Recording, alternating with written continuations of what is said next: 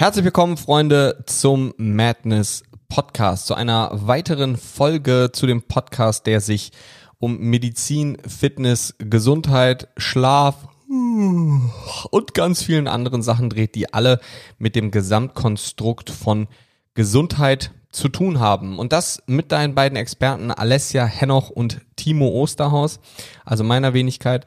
Und ähm, ich glaube, wir starten den heutigen Podcast über das Thema Schlaf, einfach damit, dass ich gerade eigentlich einen 10 Minuten Powernap machen wollte und es ist jetzt 16.30 Uhr und ich einfach anderthalb Stunden später wach geworden bin, was irgendwie ja vielleicht ein Zeichen dafür ist, dass ich diese Nacht nicht optimal geschlafen habe. Und ich glaube, ähm, Alessia, vielleicht unterhalten wir uns einfach darüber, wie man das denn verbessern kann. Das klingt gut. Hallo erstmal an alle Hörer. Und genau, ihr habt schon mitbekommen, es geht heute um Schlaf. Denn tatsächlich kann man, glaube ich, sagen, dass Schlaf der spannendste, wichtigste, coolste Biohack, also die beste Maßnahme, um deinen Lifestyle zu verbessern, ohne viel dafür zahlen zu müssen, ähm, ist. Und der Timo, der ist ein großartiger Schläfer, also das kann ich euch sagen. Oh ja, oh ja. Also ich glaube, wenn ich ein Tier wäre, dann wie heißen die, Siebenschläfer oder so? Also, nee, oder ein Koalabär. Ich wäre ein Koalabär. Ein Koalabär? Ja, ein ja. Koalabär. Der isst und schläft. Mehr macht er ja nicht. Ich weiß nicht, also tatsächlich bin ich da nicht so bewandert. Halten die Winterschlaf, das wäre es doch auch noch. Einfach so ein halbes Jahr komplett durchschlafen. Vorher richtig viel essen und dann schlafen. Ich könnte das. Ja, nehme ich auch an. Das ist nämlich immer ganz witzig. Also, wie gesagt, ihr habt es schon ein paar Mal gehört, wir reden ja ab und an mal miteinander und das ist auf jeden Fall ist Timo der Powernap-König. Aber ähm, dann bleiben wir doch einfach mal bei diesem Thema. Also, ich habe es gerade schon mal gesagt, Schlafen ist super. Schlafen ist vor allen Dingen für eure Gesundheit super und das ist doch was ganz, ganz Schönes, dass ihr etwas machen könnt zu Hause, was nichts kostet, was irgendwie ja auch für die meisten sehr angenehm ist. Und ich glaube, was ein großes Problem ist in unserer Gesellschaft, ist ja so ein bisschen, dass ich zumindest das Gefühl habe, dass Leute immer darauf aus sind, möglichst wenig zu schlafen. Wie kriege ich es hin, mit vier Stunden Schlaf auszukommen? Es ist fast so ein Ding, oh geil, ich habe heute Nacht wieder nur drei Stunden geschlafen und der restliche Zeit gehasselt und keine Ahnung was. Das ist ja gefühlt irgendwie in unserer Gesellschaft heutzutage so hip, möglichst wenig zu schlafen. Man kann aber schon sagen, zwei Sachen dazu. Das ist eine beschissene Idee auf Dauer. Also ich kenne das aus dem Studium auch noch, ja. Also so Lernen vor Klausuren, das war dann auch mal die eine oder andere kurze Nacht. Ich kann tatsächlich nachts auch wirklich gut lernen und wirklich gut arbeiten. Aber das ist natürlich nichts auf Dauer. Und man muss schon sagen, jegliche Maßnahmen, die ihr im Bereich Training, Ernährung, äh, natürlich auch Mindset trefft, ist einfach mehr oder weniger wertlos, wertlos nicht, aber nicht so ganz sinnvoll und hilfreich, wie sie sein könnte, wenn einfach euer Schlaf nicht stimmt. Das heißt, Schlafen und Regeneration, fassen wir das mal so ein bisschen zusammen, sollte in der Hierarchie der Maßnahmen, die ihr trefft, auf jeden Fall ganz oben stehen. Ja, kann ich äh, mich nur anschließen. Also ich finde das auch sehr amüsant, dass du das gerade gesagt hast, weil das ist ja so ein so ein Ding mittlerweile, gerade so in diesem in dieser ich sag jetzt mal, Szene der aufstrebenden Jungunternehmer. Ähm, dieses, also allein das Wort, dieses Hasseln, ja, ähm, das ist ja vom Prinzip her jeden Morgen um fünf aufstehen ähm, und um Gottes Willen so, ähm, also der frühe Vogel fängt den Wurm, ne? Von daher früh aufstehen ist brillant und genial. Ich habe mal eine Zeit gehabt, ähm, als ich fürs äh, schriftliche Examen gelernt. Da bin ich um 4.30 Uhr aufgestanden und ich war tatsächlich um 11 Uhr einfach mit dem Lernen fertig, weil mich ähm, keiner von 4.30 Uhr bis 11 eigentlich ähm, angeschrieben hat oder es ist halt einfach nichts passiert, könnte man sagen, gerade auf Social Media und Co. Und damit ähm, bin ich von nichts abgelenkt worden. Aber das bringt natürlich das Problem mit sich, dass die meisten Leute denken, eben auch, so das Ganze so nach draußen tragen und sagen so, ja, ähm, jede Nacht sechs Stunden Schlaf, ähm, dann spare ich jede Nacht zwei Stunden. Das sind in der Woche 14 Stunden, das ist ein ganzer Tag. Also und das nur, wenn ich zwei Stunden Schlaf äh, in der Nacht spare. Ich kann euch sagen, das ist keine gute Idee. Man weiß medizinisch gesehen, dass ein Großteil der Erkrankungen, sei es jetzt psychischer Genese, also Depression ähm, und Co., auf Regenerationsdefiziten beruht. Und es ist sogar eine gängige Therapiemethode, gerade bei Menschen mit starken Depressionen in der Klinik, ähm, Schlafentzug denen zu geben, denn Schlafentzug fördert, ich sage jetzt mal Euphorie, also gute Laune, ohne jetzt im expliziten Detail auf die Hormone dabei einzugehen. Aber Menschen, die extrem schlecht dran sind, die sich extrem schlecht fühlen, denen wird der Schlaf weggenommen. Die dürfen dann auch wirklich nicht schlafen, weil jede Sekunde wie ein Powernap ähm, sorgt eben dafür, dass das Hormonlevel oder der Hormon, der Hormonlevel, das Hormonlevel, Das, das, Das, das, ja. Level. das Level, der Level, keine Ahnung. Der, Ähm, wobei, jetzt wo du sagst, ne? Ja, ja, Okay, richtig. Egal. Wir reden über etwas Kompliziertes ähm, und die Artikel machen uns einen Strich durch die Rechnung. Ähm, aber ja, genau, wie gesagt, das ist eine anerkannte Therapiemethode, gerade bei depressiven Patienten. Und das ist keine gute Idee, das langfristig zu machen. Denn man weiß eben, dass das eine Menge, Menge Probleme mit sich bringt. Ja, also grundsätzlich kann ich von der Warte auch so dazwischen geschoben. Das hat jetzt ja nicht nur direkt was mit Schlaf zu tun, aber diese ganze Mentalität von Daily Hustle, Hustle harder und nur wenn du auf jeden Fall jeden Tag so und so lange arbeitest, schaffst du was. Ey Leute, wisst ihr halt auch selber, Timo hat es gerade gesagt, wenn er um 4.30 Uhr oder 5.30 Uhr angefangen hat zu lernen, war er um 11 Uhr fertig. Er hat dann nicht bis 16.30 Uhr gelernt, weil das bringt auch einfach nichts. Also hier kommen wir zu was, wo wir auch gleich zum Thema Schlaf nochmal ähm, drauf kommen, aber Qualität und Quantität sind eben auch nicht immer das Gleiche. Ne? Und das gilt eben für diesen Bereich auf jeden Fall auch. Ich meine, Aber man kann das ja machen. Ähm, Klar. Nur man muss dementsprechend dann auch um acht ins Bett gehen. Äh, klar, keine Frage. Natürlich kannst du super früh aufstehen und früh ins Bett gehen. Es geht ja jetzt eben gerade ein bisschen darum, worüber wir gleich auch über die einzelnen Faktoren nochmal sprechen. Nur, dass es eben nicht das Ziel sein sollte, erst abends um, was weiß ich, zwölf ins Bett zu gehen und dann um fünf wieder aufzustehen und möglichst posten zu können, wie viele Stunden man eben am letzten Tag am Schreibtisch saß oder so. Okay, dann würde ich sagen, starten wir jetzt mal mit dem eigentlichen Thema, nachdem wir zehn Minuten wieder Yes. drumherum geredet haben. Ich finde unsere zehn Minuten, unsere obligatorischen zehn Minuten finde ich Es schon sind auch sieben immer, Minuten glaube ich, informativ. 23, um genau zu sein. Wow. Okay. Okay, was macht guten Schlaf aus? Lass uns doch erstmal über die Schlaflänge reden. Grundsätzlich ist es, glaube ich, so, du darfst mich da gleich korrigieren, ähm, wobei ich glaube, da gibt es nicht viel zu korrigieren. Studien zu Schlaflänge sind schwierig. Weil, wie wollen wir eine optimale Schlaflänge festlegen anhand eines, wie soll das Studiendesign aussehen? Ja, weil da müsste man ja eine ja, Gruppe Menschen über eine gewisse Zeit ähm, beobachten unter den gleichen Umständen, die immer gleich schlafen, am besten noch in einem Schlaflabor. Also das Studiendesign für eine Studie zur ganz optimalen Schlaflänge ist ein bisschen schwierig. Man kann aber schon sagen, dass man, ähm, wenn man sich zum Beispiel auch Primaten anschaut, dass die alle, alle Primatenarten eigentlich mehr als neun Stunden schlafen. Und Primaten, das eigentlich wissen es alle, sind natürlich an uns Menschen noch relativ nah evolutionär dran. Also muss ich Und- mehr als neun Stunden schlafen. Nein, das habe ich nicht gesagt. Ich habe nur gesagt, dass man sagen kann, dass Primaten, ja, es wurden ähm, tatsächlich dazu Studien an über 30 Primatenarten gemacht, die schlafen eigentlich alle länger als neun Stunden. Und ähm, wenn man das mal vergleicht bei Menschen zwischen verschiedenen Naturvölkern, ist es so, dass da die Schlaflänge extrem ja, äh, divergiert. Da haben wir jetzt sechs bis neun Stunden. Und da kommt es halt immer eben ein bisschen drauf an. Man kann aber natürlich schon sagen, wenn man sich eben psychische Auswirkungen etc. pp. anguckt, dass eine dauerhafte Schlaflänge unter sieben Stunden eben Probleme mit der Gesundheit mit sich bringen wird. Das ist so ein bisschen das, was die Forschung dazu sagt. Also es gibt kein 8 Minuten 43 ist die optimale Schlaflänge, aber wenn man sich an diesem Fenster orientiert, weiß man eben, alles unter sieben Stunden dauerhaft ist in unserem, ich sage jetzt mal Breitengraden mit unserem Lifestyle einfach keine besonders gute Idee. Und äh, ja, genau so sieht dazu eigentlich die wissenschaftliche Lage aus. Ja, sagen wir mal so, das ist ja ähm, auch schwierig. Also ich würde auch so diesen harten Cut auf, auf jeden Fall so bei sechs Stunden sehen. Ähm, alles, was unter sechs Stunden Schlaf ist, da kannst du eigentlich den Tag danach kannst du eigentlich vergessen, wenn man realistisch ist, ja. Ähm, aber vom Prinzip her hängt das natürlich auch maximal davon ab, was hat man denn den Tag über gemacht und was soll am Tag danach folgen, ja. Ähm, also wenn ich jetzt ein richtig hartes Training fünfmal die Woche mache, ist es logisch, dass ich mehr Schlaf brauche, als wenn ich genau den gleichen Tag hätte ohne diese fünfmal hartes Training, ja, beziehungsweise in der Woche. Das heißt, meine Regeneration, also meine Schlaflänge, richtet sich ja auch danach, wie viel, wie möchte ich es nennen, Belastung ich über den Tag habe zum Beispiel.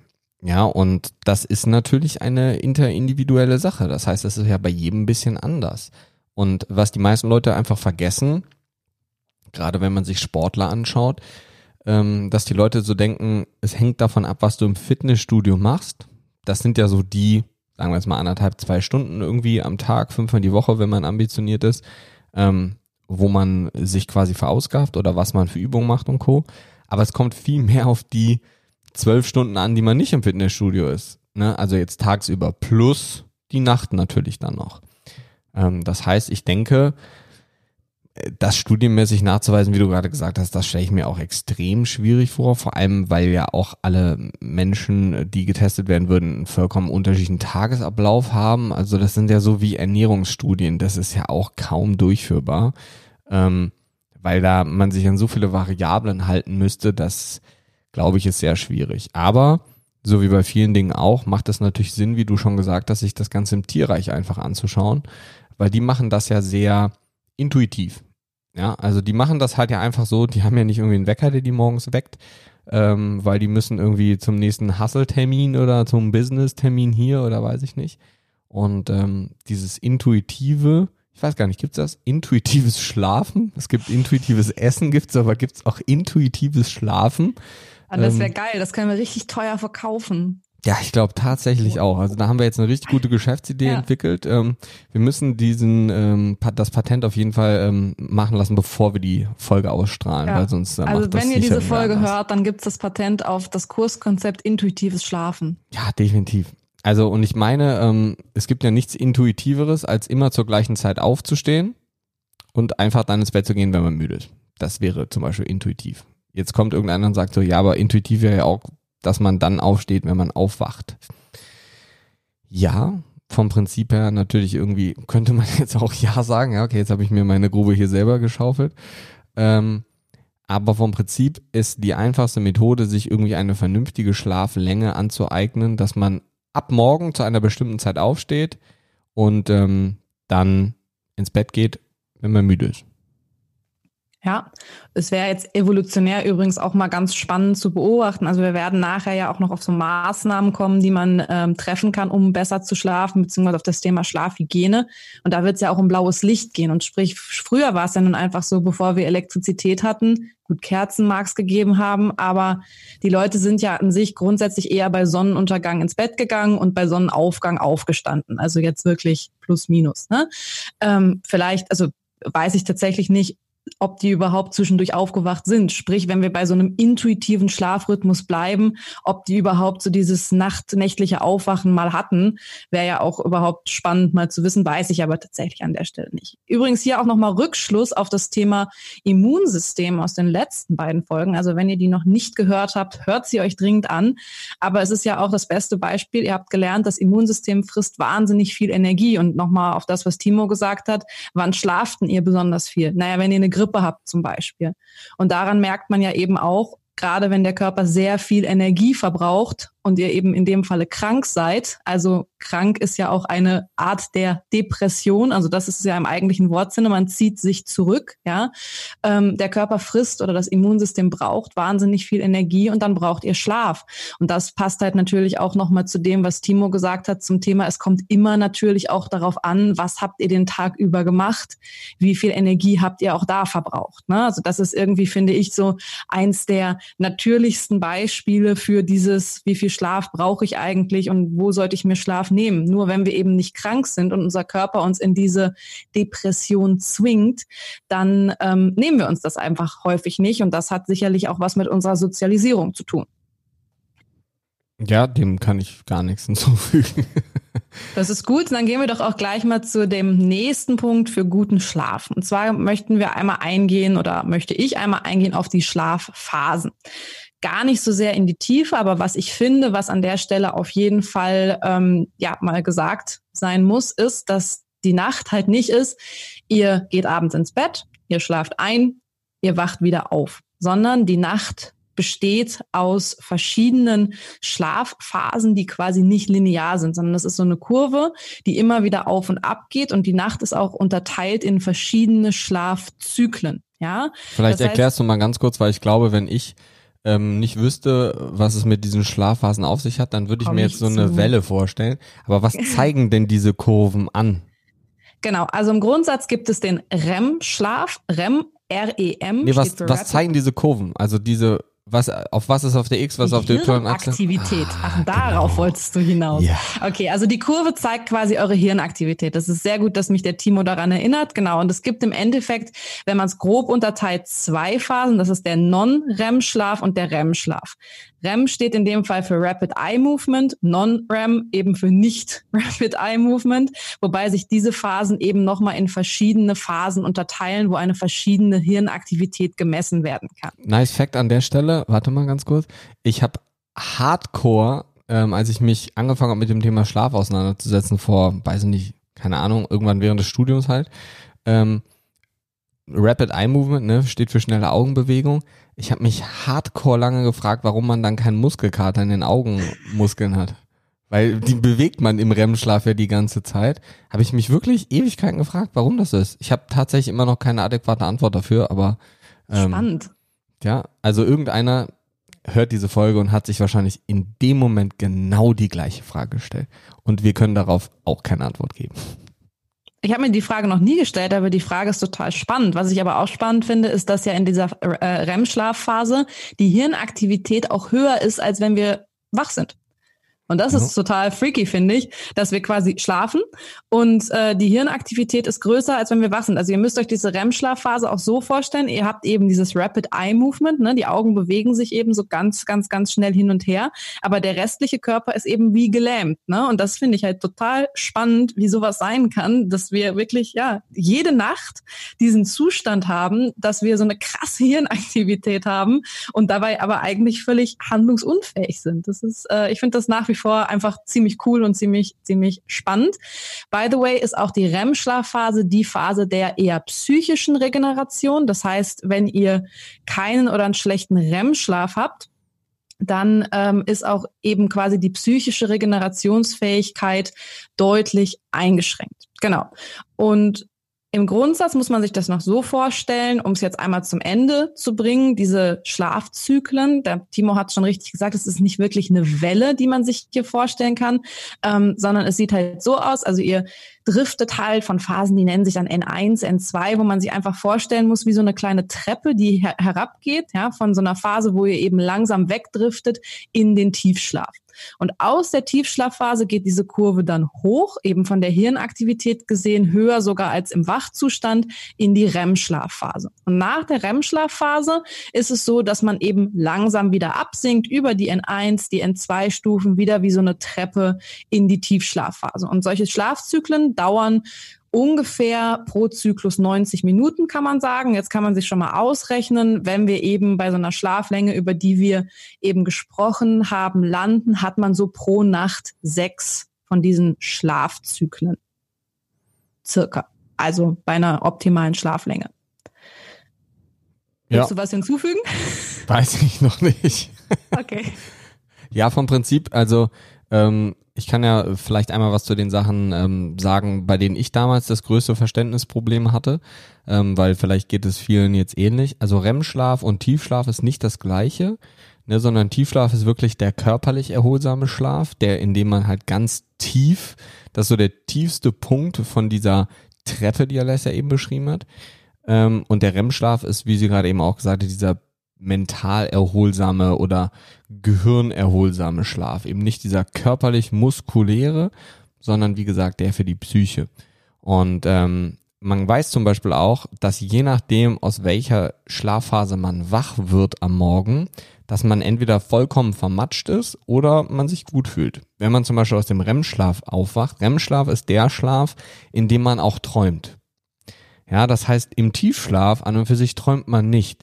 Das heißt, wenn man morgens wach wird und man kann sich ganz genau in diesen Traum reinversetzen, so als wenn man gerade mitten aus der Entführung quasi äh, abgebrochen, dann ist es ein gutes Zeichen dafür, dass man sich wahrscheinlich gerade im REM-Schlaf befunden hat.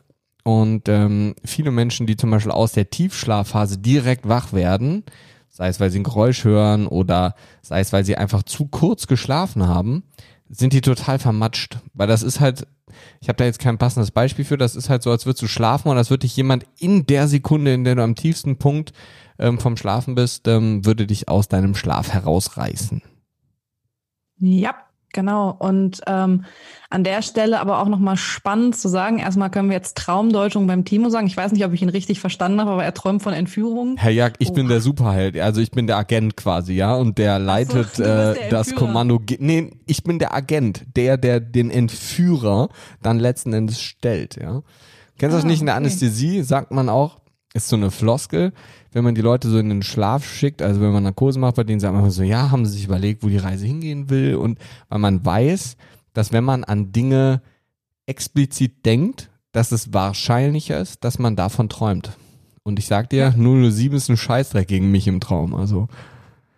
Ja, wir wissen ja auch heute, dass Dinge wie luzides Träumen funktioniert. Ne? Also das ist wirklich nochmal ein ganz, ganz spannendes Thema. Es sprengt hier mal wieder ein bisschen den Rahmen, aber dass man auch wirklich trainieren kann, dass man seine Träume steuert. Das ist auch völlig freaky, aber es funktioniert tatsächlich. Und äh, ja, ja aber das, das werden wir jetzt nicht besprechen, weil das ist wirklich Nein, zu freaky. Habe ich ja gerade gesagt. Das wird ein bisschen. Ja, aber du hast so geatmet. Da habe ich schon gedacht, so, okay, jetzt, jetzt macht sie trotzdem 26 Sätze zu dem Thema. Nee. Ähm, was ich aber noch einmal teilen möchte, ähm, finde ich nämlich auch sehr, sehr spannend. Tatsächlich ist es so, wenn man jetzt auf die Idee kommen könnte, ich gehe halt erst in der zweiten Nachthälfte schlafen, ja, dann passt das ja auch auf jeden Fall noch. Und das finde ich ganz, ganz spannend. Es ist so, dass in den ersten Schlafzyklen an sich, Timo hat es gerade so schön erklärt, die Tiefschlafphase dominant ist, also länger. Und in der zweiten Nachthälfte die REM-Schlafphase, also die Traum-mentale Erholungsphase. Und ähm, jetzt würde man ja denken, wenn ich jetzt nachts um vier, also in der zweiten Nachthälfte schlafen gehe, dass ich dann quasi mit der der Tiefschlafphase starte und dementsprechend trotzdem meine körperliche Regeneration habe. Aber tatsächlich ist da studientechnisch belegt, dass man dann eher sich am zirkadianen Rhythmus, also am Tag-Nacht-Rhythmus, den wir innehaben, orientiert und mehr REM-Schlaf hat. Also obwohl man eigentlich da noch in den ersten Schlafzyklen ist, was bedeuten würde mehr Tiefschlaf, hat man dann, wenn man erst in der zweiten Nachthälfte schlafen geht, mehr REM-Schlaf. Das ist zumindest das, was in einigen Studien bewiesen wurde. Es gilt aber nur für Leute, die einen normalen, ich sag mal, Tag-Nacht-Rhythmus haben. Das heißt, wenn man Schicht arbeitet, trifft es so natürlich nicht mehr zu, weil man kann diesen zirkadianen Rhythmus dadurch natürlich auch leicht verändern. Weißt du, warum das so ist? Ich habe eine Theorie dazu. Aber okay. das ist, ich sage bewusst, das ist eine Theorie. Ja, du weißt auch, du hast auch keine Idee, oder? Also das war jetzt wirklich eine realistische Frage. Weißt du, warum das so ist? Oder nee, äh tatsächlich nicht. Also ich weiß, dass es nachgewiesen so ist. Ähm, gut, im Endeffekt wissen wir natürlich auch anhand von viel Schlafforschung, dass die zirkadianen Rhythmen sich in vielerlei Hinsicht immer wieder durchsetzen. Ne? Also da gibt's ja auch andere Studiendesigns zu, wo man jetzt einfach sagen kann, ja, der Mensch hat halt dieses Gefühl. Also ne, da gibt's wirklich so Studien zu, einmal auch für für dich da draußen, ähm, wo den Menschen quasi jegliche jegliches Gefühl für Tag und Nacht eben genommen wird, indem sie in einem Raum sind, wo immer die gleiche Beleuchtung ist und so weiter. Ähm, dass aber trotzdem ein ähm, zirkadianer Rhythmus sich immer weiter durchsetzt, auch wenn das über eine lange Zeit den Menschen genommen wird. Ähm, ob das evolutionsbiologisch halt so stark einfach ist, dass der, dass der Körper das trotzdem irgendwie checkt, keine Ahnung, aber sag mal deine Theorie, ich finde es spannend. Also ich glaube, und ich tracke meinen Schlaf ja schon was länger, wobei ich mittlerweile eigentlich der festen Überzeugung bin, es ist sehr schwierig mit so einem Handgelenkstool oder mit einem Ring und Co. wirklich im Detail die Schlafphasen zu tracken. Ich denke, das gibt einem einen ungefähren ähm, Überblick über das Thema, aber ich glaube, also wenn ich zwei Varianten, zwei Möglichkeiten hätte, wenn ich mir eher den Arm abschneiden würde oder eher den Kopf abschneiden. Ich glaube, es wäre mit dem Leben einfacher vereinbar, sich den Arm abzuschneiden. Und ich glaube, der, dass der, der Körper sich den Schlaf, den REM oder den Tiefschlaf nimmt, den er braucht. Und wenn ich jetzt zu einer gewissen Zeit ins Bett gehe, also zu einer normalen Uhrzeit, sagen wir mal um 22 Uhr, was ja eine gute Zeit wäre, dann ist das quasi an meinem zirkadianen Rhythmus orientiert und mein Körper weiß von meinem Training, also von meinem Leben her, dass ich dann normalerweise irgendwann morgens wieder aufstehe, wenn die Sonne scheint. Ich glaube aber, wenn man spät ins Bett geht, dann nimmt der Körper sich das, was von der Priorität am größten ist. Und wie gerade gesagt, wenn ich die Wahl habe, Arm abschneiden oder Kopf ab, wenn ich die Wahl habe, welche, welche Bereiche des Körpers möchte ich regenerieren und erholen, dann macht es mehr Sinn, das Gehirn zu erholen als den Körper, weil mein Körper kann ohne Gehirn nicht, mein Gehirn kann aber ohne Körper, ja. Und ich sehe das nämlich zum Beispiel, wenn ich den Schlaf tracke, und das tue ich ja dauerhaft, ähm, dass wenn ich viel trainiert habe, dann sind meine Schlafphasen völlig normal. Ich habe halt viel, viel, viel Tiefschlaf, ja, auch viel REM, aber viel Tiefschlaf. Ähm, und wenn ich psychisch viel zu tun hatte, das heißt, wenn ich viel gelernt habe, wenn ich extrem viel Stress hatte, warum jetzt auch immer viel gestritten habe und Co., dann ist das, was mein Körper sich als erstes mehr holt, immer der REM-Schlaf. Egal wann ich ins Bett gehe. Egal ob ich das um 22 Uhr mache oder wann auch immer. Das heißt, meine REM-Schlafphasen sind dann von vornherein schon länger. Und ich glaube, das hängt, also wie gesagt, es ist nur eine Theorie, ne? Ich glaube, das hängt damit zusammen, was die größere Priorität des Körpers ist, was er sich als erstes holt. Aber wie gesagt, nochmal dazu, das ist eine Theorie. Ja, aber die Theorie ist ja grundsätzlich auf jeden Fall nachvollziehbar, also für mich zumindest, und würde ja mit sehr vielen Dingen, die bei uns so physiologisch ablaufen, durchaus auch einhergehen. Also deswegen, also wie gesagt, mir ist jetzt keine wissenschaftliche Studie, die das belegt. Gerade nee, mir bekannt. auch nicht. Aber ähm, aber ja, spannend. Okay. Ähm, jetzt haben wir viel darüber gesprochen, was macht den Schlaf aus, was bedingt den Schlaf und so weiter. Dann lass uns doch mal über so Lifestyle-Faktoren sprechen, die den Schlaf verbessern können, beziehungsweise die so in unserem Leben derzeit da sind und die wir vielleicht abschalten können, um den Schlaf zu verbessern. Und da fällt mir als allererstes das blaue Licht ein. Weil blaues Licht ist etwas, das ist auch in unserem normalen Tageslicht enthalten, aber zu einer ganz anderen Uhrzeit als das ja mit den derzeitigen Handys, Handy-Displays, Energiesparleuchten, Laptops, iPads und Co. ist. Denn es ist so, also wir haben in unserem Auge verschiedene Re Rezeptoren. Und tatsächlich, ja, einmal kurz hier noch so ein bisschen biologische Randfakten. Ich muss ganz ehrlich sagen, ich habe in meiner Schulzeit immer nur was von ähm, Stäbchen und Zapfen gehört. Ja, das war so Schulzeit. Und irgendwann, als ich dann angefangen habe, äh, mich selber weiterzubilden, wobei auch in biologischer Psychologie macht man sowas ja, kamen dann noch die Melanopsin-Rezeptoren dazu.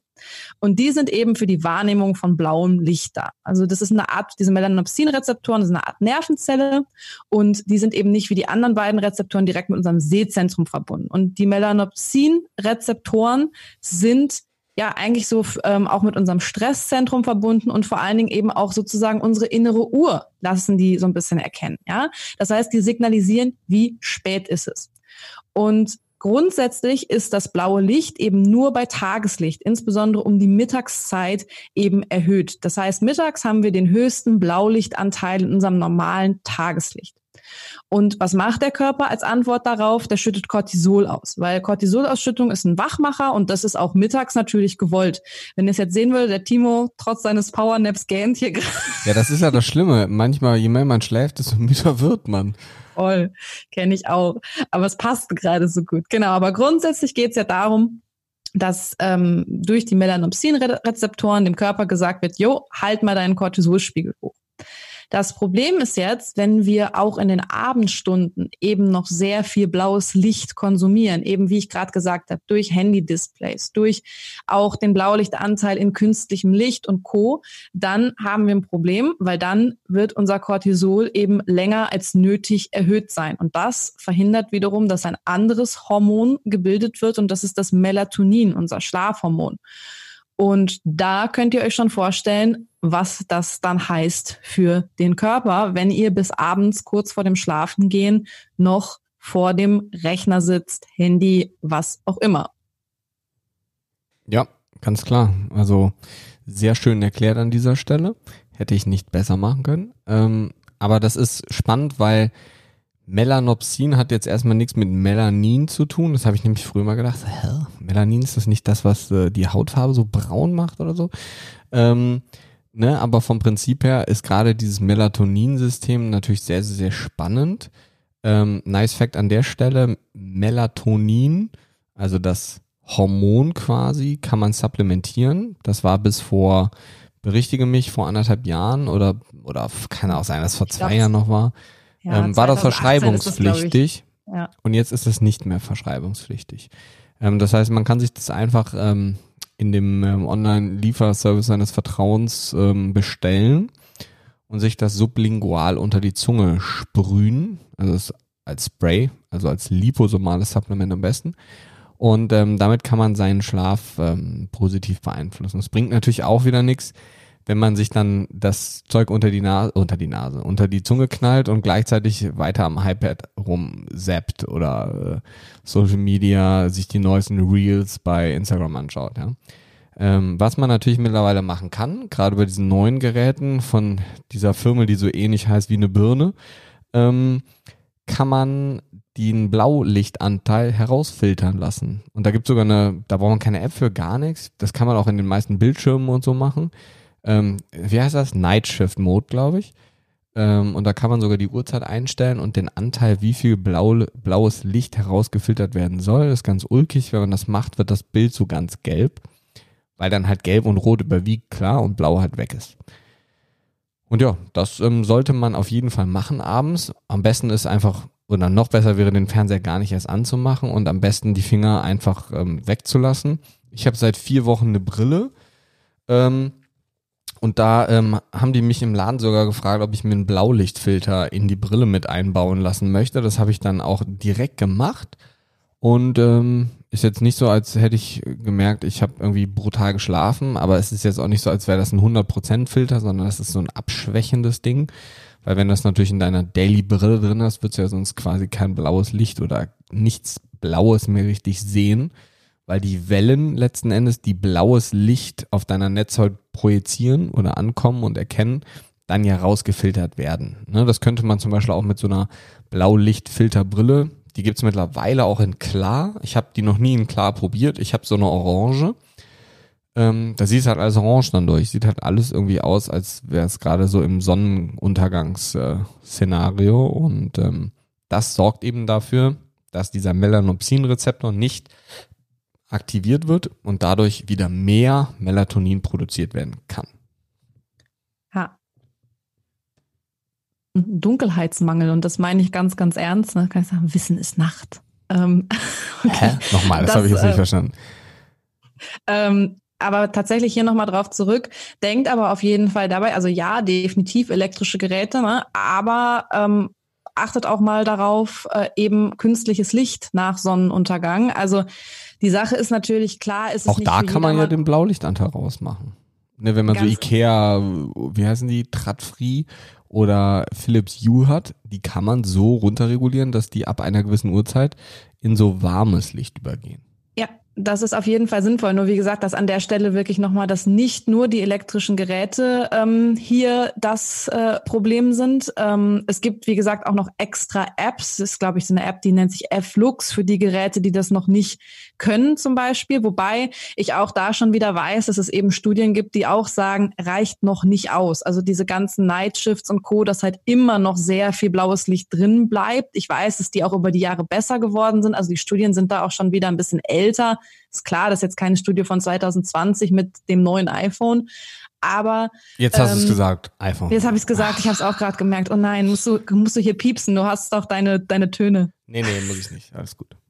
Okay, aber Du hast ja den Ähm, Firmennamen nicht genannt. Lange Rede, kurzer Sinn. Ähm, genau, so eine orangene Brille oder eben, die gibt's auch inzwischen im Klar, eine Blaulichtfilterbrille. Abends vielleicht auch mal einfach wirklich dann entweder sich so ein System kaufen, wo man es rausfiltern kann oder doch mal romantisch auf Kerzenlicht äh, umschwenken. Ja, euer Partner, eure Partnerin dankt's euch ja vielleicht sogar. Macht auf jeden Fall ähm, enorm Sinn in diesem Zusammenhang. Also das ist ja ein das richtiger Romantik-Podcast hier. Ist ein richtiger, richtige Romantik-Tipps gibt's hier noch nebenbei. Okay, bevor, bevor das hier ausartet. Ähm, Timos Lieblingsthema. Wenn wir Okay, über Schlafhygiene, ja, du hast so viele Lieblingsthemen, ne? du weißt Ja. jetzt nicht, was kommt. Ähm, Timos Lieblingsthema Kälte. Oh, yo, Was? Kälte. Woo. Oh, mir ist ganz schön warm, muss ich sagen, an der Stelle. Ich habe die Heizung hochgedreht vor ein paar Tagen. Außer in meinem Schlafzimmer. Da nicht. Und das war jetzt eine richtig gute Überleitung, die war nicht geplant, aber es hat Mega. echt gut funktioniert. Ähm, ja, tatsächlich. Also ähm, ich meine, ich meine aber nur, ich bin jetzt nicht hundertprozentig sicher, so die perfekte Temperatur im Schlafzimmer sind so 18, 19 Grad, irgendwie sowas roundabout. Ähm, und ähm, ja, was soll man dazu groß sagen? Heizung aus, ähm, vor allem im Schlafzimmer und ähm, einfach dafür sorgen, dass dieser Raum kühl bleibt, man sich wirklich unter der Decke dann einkuschelt. Ähm, das heißt aber Gesicht und Co. bleibt kalt, ist kalt. Das hilft für eine optimale Regenerierung, Regeneration, wie man das auch nennen möchte. Ähm, und ja, was gibt's da groß zu sagen? Macht's einfach kalt. Macht's einfach kalt. Das ist, neben Wissen ist Nacht. Wir haben Dunkelheitsmangel. Sind das Ich, auf jeden ich Fall die früher, immer, Learnings? früher habe ich immer gesagt, ähm, möge die Nacht mit dir sein. Für die Star Ja, Wars. Fans äh, unter uns. so, so nennen wir die Folge. Möge die Nacht mit uns sein. Das ist eine gute Idee, ja. Ja. Also wenn du die Folge hörst, weißt du ja schon, wie sie heißt. Das ist erst im Rahmen Ja. der Aufnahme entstanden. Finde ich super. Okay, ähm, letztes Ding, äh, vielleicht noch so zu Schlafhygiene, bevor wir, ich weiß, das sind ja jetzt schon Dinge, die man machen kann, um besser zu schlafen, aber ähm, nochmal zum Thema Strahlung. Also, das ist auch noch so ein Thema, finde ich, was ähm, manchmal so ein bisschen vergessen wird, wo man allerdings auch tatsächlich wieder von der wissenschaftliche Seite, wissenschaftlichen Seite sagen muss, es gibt da jetzt auch noch nicht die Studien, die sagen, so irgendwelche Strahlungen von WLAN und Handy und so weiter stehen in direkter Korrelation mit Schlafqualität. Also da gibt es tatsächlich, zumindest meines Erachtens, korrigiere mich da, ähm, auf wissenschaftlicher Seite noch keine so eindeutigen Studien. Auf der anderen Seite weiß man aber natürlich, was Strahlung auch mit unserem Körper macht. Und es sei euch geraten, dass es durchaus eben einfach auch Sinn ergibt, nachts das Handy auf Flugmodus zu stellen, wenn ihr es am Bett überhaupt braucht. Ne? Also es ist auch sehr, sehr heilsam, kann ich auch nur von der psychologischen Seite sagen, das Handy einfach aus dem Schlafzimmer rauszulassen, vielleicht morgens auch nicht direkt äh, nach dem Aufwachen die E-Mails zu checken, nicht vor dem Schlafengehen noch fünf Stunden Instagram durchzuscrollen, ja, und dann nicht zum Schlafen zu kommen. Ähm, ich weiß nicht, was der Timo da für ein Gesicht macht, aber das ist tatsächlich, ähm, dazu gibt's ähm, Ich gucke mir bei Instagram abends im Bett nur Schlaftipps an. Ich habe gedacht, Ach das so, hilft. das könnt ihr natürlich machen. Nee, aber Spaß beiseite. Ähm, Ich habe mein Handy auch mit im Schlafzimmer. Ich habe es aber immer auf, auf Flugmodus. Ich nutze es aber eben dann teilweise auch als Wecker, wobei ich Das auch kann ich bestätigen. Eindeutig an dieser Stelle. Und manchmal vergisst sie es auch am Tag danach bis 12 Uhr anzuschalten. Also von daher an dieser Stelle, das war sehr real. Auf jeden Fall ist Alessia jemand, der seinen Flug oder der ihren Flugmodus äh, über Nacht anhat. Und wie gesagt, manchmal bleibt der auch an, den Tag danach. Erwischt. Aber tatsächlich, guck mal hier, das war jetzt der Proof. Ne? Das ist so Social Proof, nennt man das im Marketing. Ja, Habe ich doch äh, richtig abgelesen hier gerade, oder? Äh, du hattest mir doch gesagt, der- ich soll das äh, sagen oder so. Das ist der Teleprompter wieder. Nee, aber Genau. tatsächlich, also Thema Strahlung. Ich weiß, es gibt inzwischen sogar strahlenreduzierende Bettdecken. Also es gibt da natürlich auch schon wieder, ja, guck nicht so wirklich, kein Scheiß. Also Vielleicht tut Instagram, man einfach die Strahlung genau weg. hin. Das wäre doch viel einfacher. Hm? Das wäre viel einfacher, die Strahlung, die Strahlungsquelle einfach zu beseitigen. Gut, aber man muss natürlich sagen, also ich wohne auch in einem Ach so, Mehrfamilienhaus, ja, okay, ne?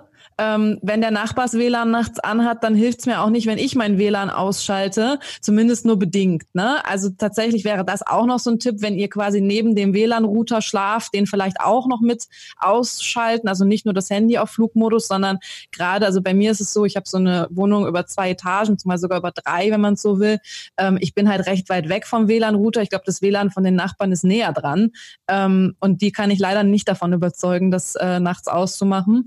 Aber das wären einfach so Dinge, die man sehr einfach noch umsetzen kann, um eben auch nochmal dem Körper einfach nicht noch weiteren, ja, ich sage jetzt mal einfach Störfaktoren auszusetzen und somit einen guten Schlaf auch weiter zu fördern.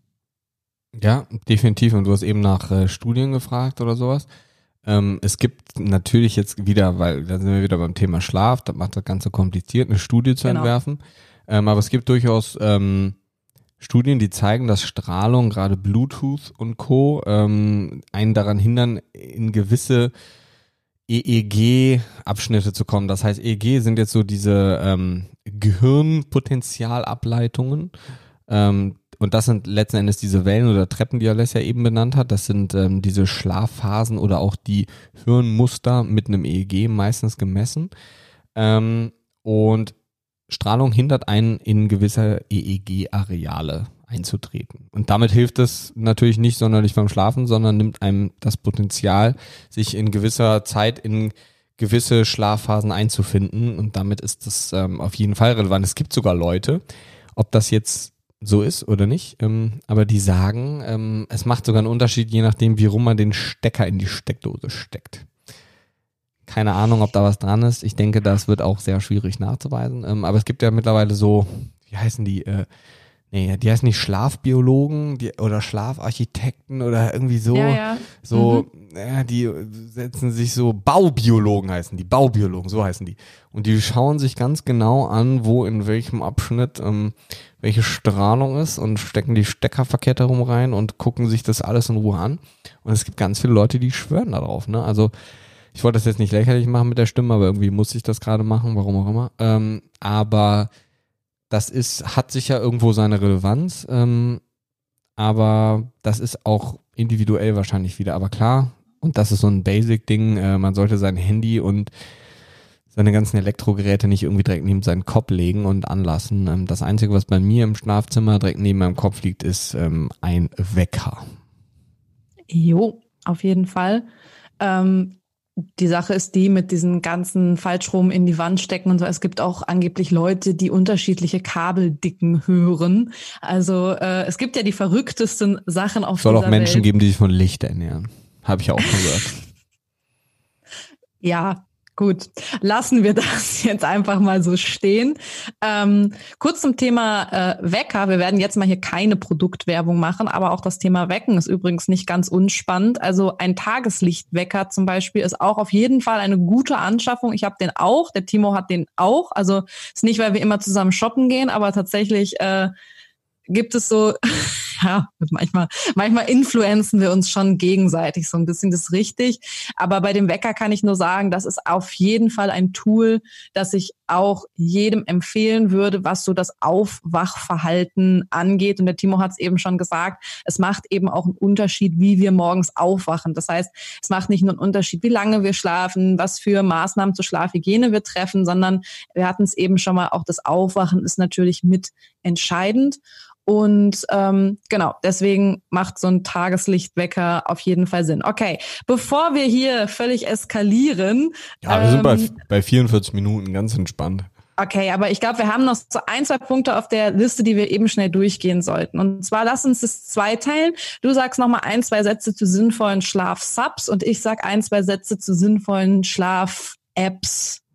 Ja, ähm, gar keine Frage. Also sinnvolle Schlafsupplemente sind definitiv zwei. Eins habe ich schon benannt, eben das ist das Melatonin. Brauchen wir auch keine Angst zu haben, dass man sich da irgendwie so abschießt, dass man nicht mehr wach wird morgens. Was man dazu sagen muss, ist, man sollte das schon nur dann machen, wenn man auch wirklich acht Stunden schlafen kann.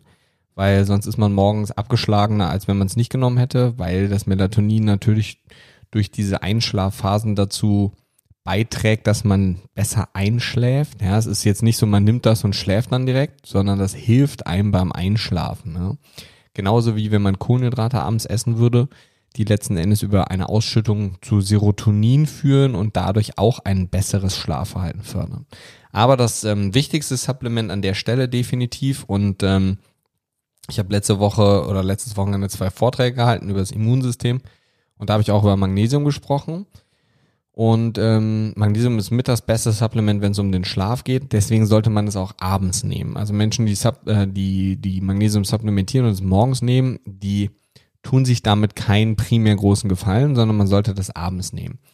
Und es gibt wieder verschiedene Magnesiumformen. Am besten nehmt ihr eins, wo ein Komplex drin ist, das heißt mehrere Formen in der Kombination, nicht nur so eins, was ihr in dem Supermarkthandel eures Vertrauens bekommt, sondern ähm, greift da am besten wieder auf Produkte aus dem Internet zurück ähm, und schaut einfach ähm, nach einem Magnesiumprodukt, wo zum Beispiel Bisglycinat drin ist oder ein Citrat oder ein Treonat. Das wären so drei Sachen, die zum Beispiel sehr gut wären. Ähm, es gibt allerdings kein Produkt, wo genau diese drei drin sind. Ähm, von daher müsst ihr einfach mal ein bisschen schauen. Ansonsten schreibt uns äh, bei Instagram oder Co. an, dann können wir uns auch äh, gerne darüber auslassen, welche Produkte wir so im Detail empfehlen würden. Ja, also das finde ich gerade bei den Supplements auch immer ganz wichtig. Also wir stehen ja jetzt in keinem Verbindung zu irgendeinem Supplement-Hersteller, aber ich glaube schon, dass wir ein gutes Portfolio an äh, Empfehlungen da geben können, die dann auch von Herzen und aus, aus Testungen kommen. Okay, ähm, ich sag noch mal eben was zu so ein paar Gimmicks und ähm, ja, ich, irgendwann bin ich so die Meditationstante. Ne? Also klar gilt auch beim Schlafen natürlich alles, was irgendwo runterfährt, wozu eben auch Meditation gehört. Das parasympathische Nervensystem aktiviert. Ähm, das macht eben durchaus auch Sinn anzuwenden, wenn es um Schlaf geht.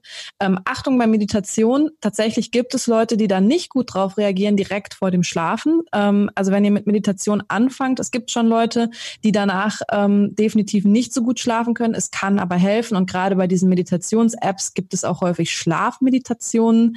Ganz klar auch wieder Vagusstimulation, also eine Stimulation des Vagusnervs. Ein einfachster Weg erstmal übers Atmen. Das heißt, eine Zeit einatmen, zwei Zeiten ausatmen ist so ein Klassiker, um einfach so ein bisschen runterzufahren. Das habt ihr vielleicht von mir aber auch schon mal hier gehört. Und eine Geschichte, weil wir ja eben schon über diese Brain Waves, also Gehirnwellen gesprochen haben, ist zum Beispiel sowas wie die App Binaural Beats. Ähm, da geht es eben, also binaural heißt quasi auf, von, vom Lateinischen übersetzt mit beiden Ohren. Und da geht es eben darum, dass Bewusstseinszustände über Frequenzen veränderbar sind. Das heißt, wir haben eben schon darüber gesprochen, dass der Tiefschlaf eine besondere Frequenz hat, aber es hat zum Beispiel auch über den Tag gesehen, Phasen, in denen ihr sehr kreativ seid, haben eine gewisse Frequenz, ne, und so weiter. Also das führt jetzt auch sehr, sehr weit, aber eben diese binaural Beats können Einfluss auf die Hirnwellen haben. Und das wird einfach dadurch ähm, hervorgerufen, dass quasi quasi, wenn die Ohren Schall mit ganz leicht unterschiedlicher Frequenz hören, ähm, dass sich das dann so ein bisschen ja durch eine akustische Täuschung anpassen kann. Wichtig ist, dass ihr das natürlich über Stereo-Kopfhörer macht, sonst funktioniert das Ganze nicht. Wie gesagt, es gibt eine App, die heißt, glaube ich, auch Binaural.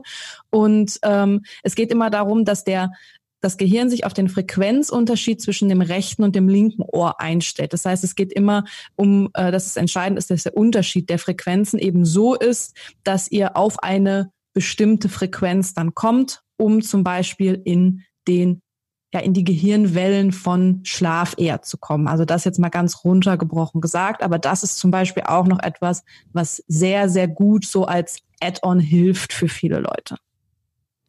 Ja, nice. Also ähm, Brainwaves, ist das das gleiche oder? Ja, ja, genau, das genau, ist äh, genau. Weil du jetzt am Ende eine andere App gesagt hast, aber ich das haben wir mit Brainwaves. Ich hatte, glaube ich, aber Binaural Beats von Anfang an gesagt. Ach so, ja, das kann sein. Ja. Also ich habe Brainwaves genau. ähm, auch ganz viel zum Lernen benutzt immer wieder, weil man ja. kann das Ganze natürlich auch in Richtung Konzentration machen oder Morning Coffee, Espresso. Ne? Also man kann das Gehirn in ganz viele Arten und Weisen da stimulieren. Und ja. ähm, ich finde das eine sehr, sehr, sehr geniale Sache. Ich habe es am Anfang die ganze Zeit mit falschen Kopfhörern gemacht und habe dann gedacht, so, warum reden alle darüber? Das bringt gar nichts. Und ähm, doch, wenn man vernünftige Kopfhörer anhat. Ähm, ich finde zum Beispiel, es ist ein Heidenunterschied, ob man das mit so On-Ear-Kopfhörern macht oder mit so In-Ear-Kopfhörern macht. Ich finde das mit so On-Ear viel besser, weil man vom Rest einfach total abgeschottet ist. Mhm. Ja. ja, also wie gesagt, das, was der Timo sagt, finde ich auch noch ganz wichtig. Also klar, zum Einschlafen passt jetzt in diese Folge, aber wirklich probiert es auch mal aus. Ne? Man kann sich auch in Frequenzen zum Beispiel nach sportlicher Betätigung, um sich dann so ein bisschen runterzufahren nochmal oder eben, wenn ihr wacher sein wollt, ähm, wirklich, man kann theoretisch die Kreativität steigern oder eben die Gehirnwellen, die für Kreativität zuständig sind, für Lernen zuständig sind. Das ist eine ziemlich coole Geschichte und sollte auf jeden Fall jeder mal ausprobiert haben, ob das was für einen ist. Können wir das jetzt mal hier, warte mal. Hört man das? Ich höre nichts. Ah, jetzt. Ne, das ist natürlich jetzt über das Mikrofon, das ist natürlich was anderes. Aber ihr hört da im Hintergrund ist auch so eine Welle. Man kann da unterschiedliche Hintergrundgeräusche mit ähm, einspielen. Und ähm, vom Prinzip eine sehr, sehr, sehr spannende Sache auf jeden Fall. So, wenn du dich an dieser Stelle fragst, ähm, wo ist Alessia denn? Das habe ich mich tatsächlich auch gerade gefragt. Und deswegen würde ich an dieser Stelle sagen, wir sind ja sowieso schon bei über 50 Minuten angekommen. Wir beenden die Folge jetzt. Wir haben ja sehr, sehr, sehr viel über die verschiedenen Schlafphasen, über Schlaflänge, über Qualität und Quantität gesprochen, über die Schlafhygiene, das heißt über blaues Licht, Kälte, was macht Strahlung, welche Supplemente machen Sinn, welche Apps kannst du verwenden. Und wenn du jetzt mehr zu diesem Thema erfahren möchtest ähm, und vielleicht Trainer, Therapeut bist in dem Bereich und sagst, hey, ich suche nach einer Weiterbildung, die sich ganzheitlich mit dem Thema Gesundheit beschäftigt, dann kann ich dir nochmals sagen, schau auf mathletics-academy.de vorbei. Das ist unsere Akademie, wo wir eine Ausbildung zu diesem Thema anbieten, wo eines der Module sich nur mit dem Thema Schlaf, Schlafphysiologie, Schlafhygiene, mit der ganzen Wissenschaft hinter dem Thema Schlaf beschäftigt.